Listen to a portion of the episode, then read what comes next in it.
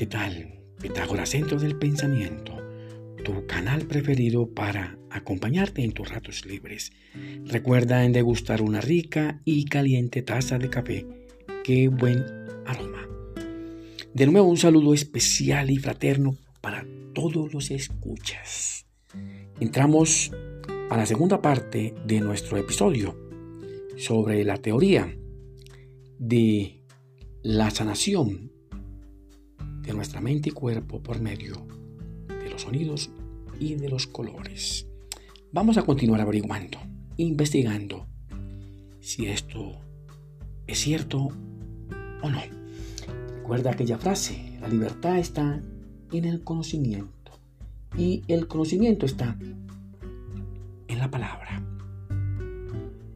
Recuerda que la luz también, al llegar al universo, a nuestra tierra también, se puede transformar en colores que pueden ser observados y detallados por nuestros ojos. La ciencia también dice que la luz, desde su ignición, se convierte en partículas frías, duras y redondas. A esto el esoterismo le llama el alma, un alma aprisionada en su envoltura de materia física.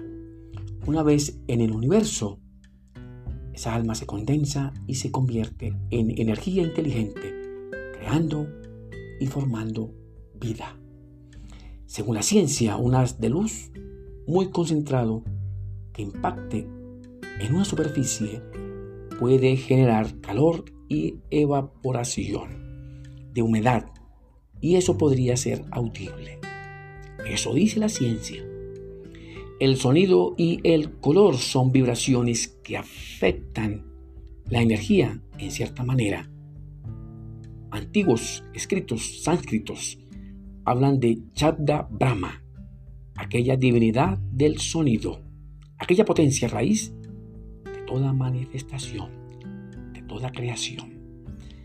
La doctrina oriental sostiene que el sonido es la calidad, es guna de Akacha, el espacio, los cielos, el éter.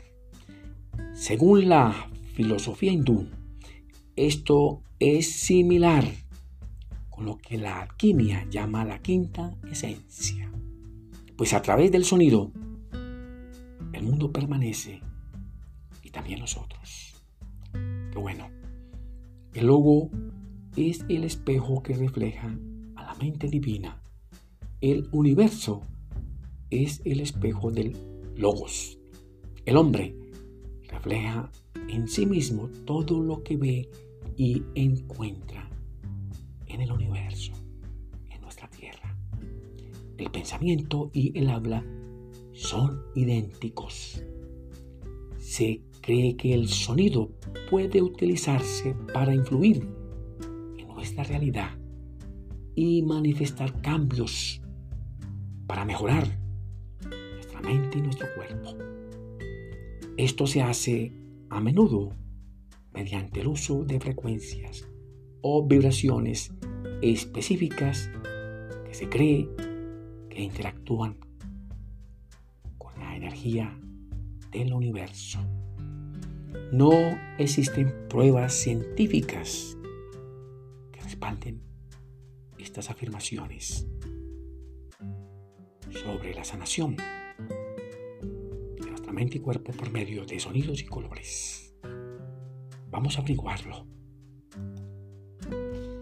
También se cree que el uso de frecuencias de sonido específicos pueden ayudar a sanar mente y cuerpo. También se cree que tocar ciertos tipos de música pueden ayudar a manifestar cambios proactivos para mejorar nuestras vidas, nuestra salud. Muchas maneras diferentes de utilizar el sonido y la música, también para alegrar nuestra mente y nuestro cuerpo. Nuestras células lo van a agradecer. Personas que crean sus propias melodías mientras que otras utilizan música programada, Existen aplicaciones, programas en línea que también generan frecuencias o vibraciones específicas. Aquellos mantras que se encuentran a la orden en las redes sociales. El sonido con sus melodías y la luz con sus colores.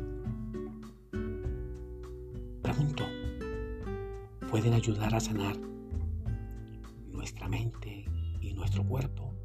Por favor responde allá en tu lugar secreto, en silencio y en reflexión. Qué bueno.